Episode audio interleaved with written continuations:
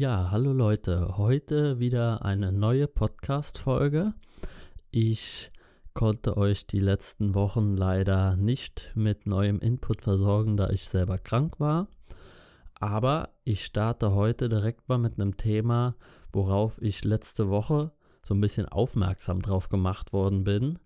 Und zwar ging es darum, dass ich ja Feedback bekomme von vielen verschiedenen Leuten, die ähm, ja, mir Feedback positiv überwiegend geben zu meinem Thema Entfalte deine Berufung, zu dem ersten Podcast.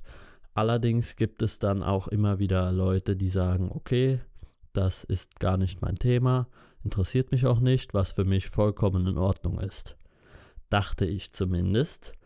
Bis letzte Woche, ich sag mal, jemand aus dem Bekanntenkreis zu mir kam oder auf mich zukam und ja in einer relativ lustigen Umschreibung auf meine Sache hier hindeuten wollte und mich damit etwas bloßstellen wollte. Und ähm, ja, wie gesagt, normalerweise macht mir das gar nichts aus. Bloß im ersten Moment ist mir erstmal der Atem stehen geblieben, weil ich nicht damit gerechnet hatte, mit dieser Art der Konfrontation. Und habe einen Moment gebraucht, um nochmal so einen klaren Gedanken zu fassen um dann aus der Situation für mich positiv ähm, herauszukommen und auch meinem Gegenüber zu vermitteln, wie ich ja zu der Sache stehe und wie ich auch dazu stehe, ja, welches Feedback er mir gegeben hat. Wenn ich jetzt mal sinngemäß ähm, wiedergebe, was er mir vermitteln wollte, dann bedeutete es ungefähr so viel wie ich kann nicht, wenn ich nur eine Erfahrung gemacht habe in einer bestimmten Sache, anderen Leuten damit eine Hilfestellung bieten oder ein Coach sein oder ein Berater sein. Also er wollte mir damit sagen, wenn mir einmal ähm, eine Situation widerfahren ist oder ich eine Erfahrung gemacht habe, kann ich nicht gleich hingehen und diese Erfahrung nehmen und kann daraus, sage ich mal, jetzt in Anführungszeichen Business machen.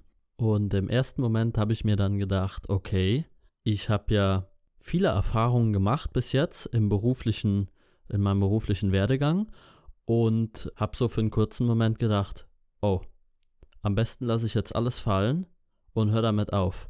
Und dann ist mir aber im zweiten Moment klar geworden, halt stopp, völliger Unsinn. Ich bleib fest von meinem Weg überzeugt.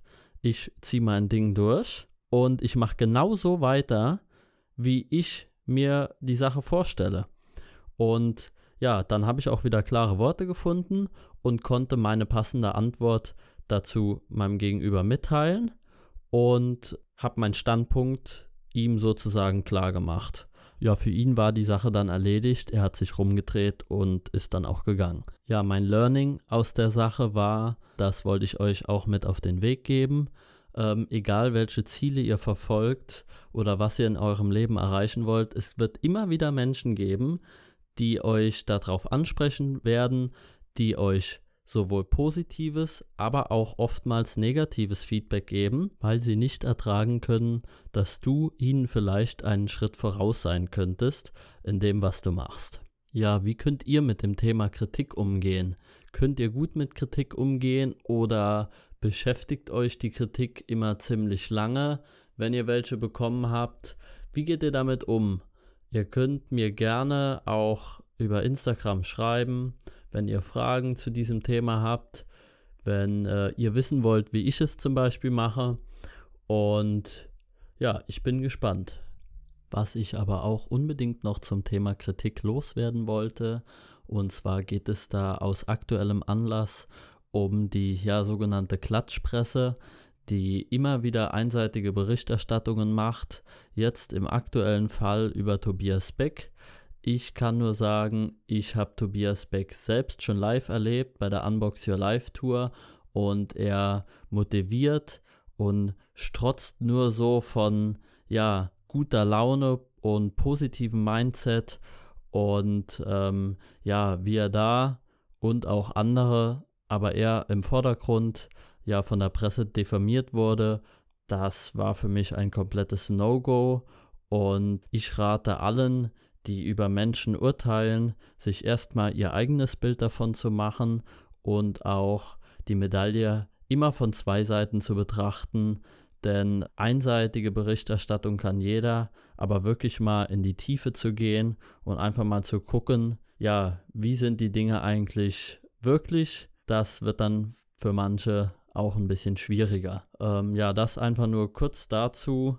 Ich kann dann nur sagen, Tobi Beck, mach weiter so, du machst einen geilen Job und ja, durchaus positive Erfahrungen gemacht.